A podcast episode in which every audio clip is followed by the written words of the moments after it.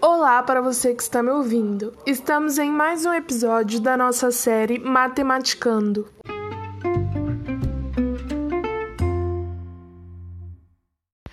No episódio de hoje, iremos aprender as três formas dos números complexos.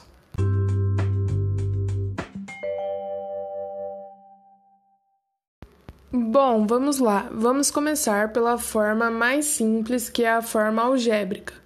Todo número complexo pode ser escrito na forma A mais BI, que é chamada, como vimos, de forma algébrica ou forma normal. O A é chamado de parte real e o BI de parte imaginária.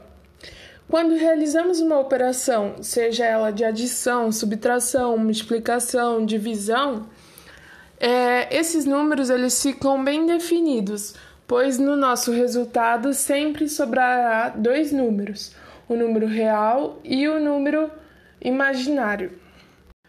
Como vimos, a escrita da forma algébrica é z igual a a mais bi onde Z é um número complexo qualquer, A é a parte real do número complexo Z, e essa parte real é representada por uma sigla RE, de real.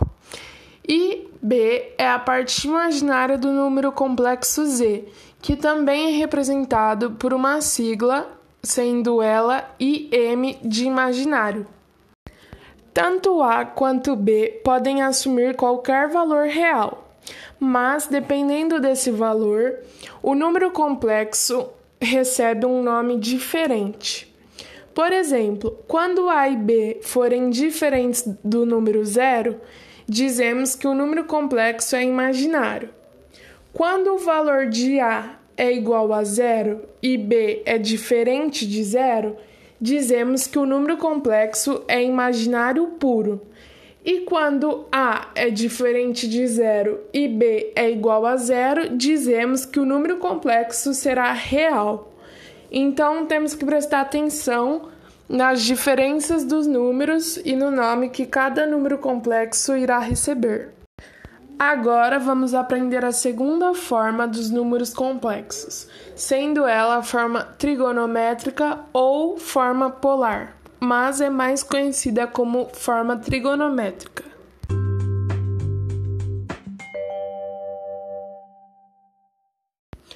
Essa forma tem base no argumento de que z está para zero. Considerando o número complexo z igual a a mais bi, em que o z está para zero, então dessa forma isolamos A e B e vamos ter A para cosseno e B para seno. Mas para ter o resultado de cosseno e seno, dependemos do módulo dos números complexos. Como calculamos esse módulo? É muito simples. Colocaremos a ao quadrado mais b ao quadrado. Tudo isso dentro de uma raiz, e assim teremos nosso módulo. Para termos o resultado do cosseno, dividimos a pelo número do módulo vezes módulo sobre módulo, e assim obteremos cosseno. E para obtermos seno, faremos b dividido pelo módulo vezes módulo sobre módulo. Assim teremos o resultado de seno. Essa forma trigonométrica é de grande utilidade nos cálculos envolvendo potenciações e radiações. E por fim, temos a forma geométrica dos números complexos. Eles podem ser representados geometricamente em um plano construído de forma semelhante ao plano cartesiano. São dois eixos perpendiculares que, por sua vez, são retas numéricas.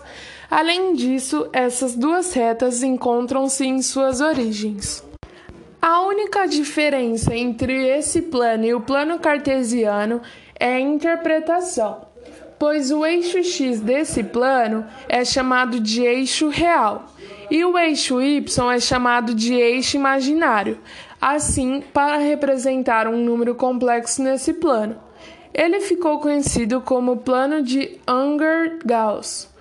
E devemos transformar esse número em um par ordenado, em que a coordenada x é a parte real do número complexo e a coordenada y é sua parte imaginária. Temos também a representação geométrica da adição dos números complexos, mas esse assunto fica para um próximo episódio. Espero que tenham gostado e entendido esse assunto. Até o próximo episódio.